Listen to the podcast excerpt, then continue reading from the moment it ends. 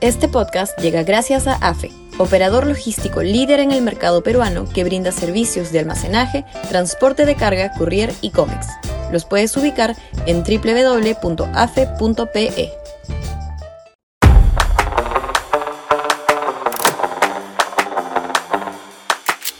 No al nuevo golpe castillista. Sudaca, Perú. Buen periodismo. La democracia no puede permitir que se produzca un nuevo golpe de Estado perpetrado por las huestes castillistas apoyadas por el antaurismo. Las sazonadas callejeras deben ser controladas e impedir que se pretenda un cierre inconstitucional del Congreso a punta del chantaje de la violencia y el caos.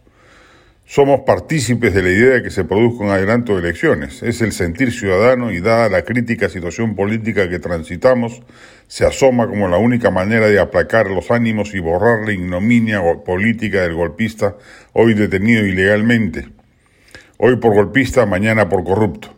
La propia presidenta Boluarte así lo ha entendido y ha dado un mensaje anoche en ese sentido. Pero eso tiene un protocolo legal y constitucional que hay que respetar y que pasa primero porque el Congreso apruebe una reforma constitucional que permita el recorte del mandato y se dé paso a una convocatoria general de elecciones, tanto presidenciales como congresales. Ojalá no haya resistencia congresal y no esperen a que la turbamulta crezca y se produzca una interrupción del orden democrático con la caída forzada de Dina Boluarte e inmediatamente la de ellos.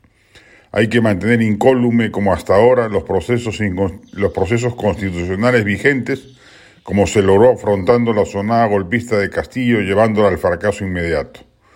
Una solución práctica a la resistencia parlamentaria es que previamente se produzca una reforma electoral y política mínima que, entre otras cosas, permita la reelección parlamentaria y que se restablezca la bicameralidad.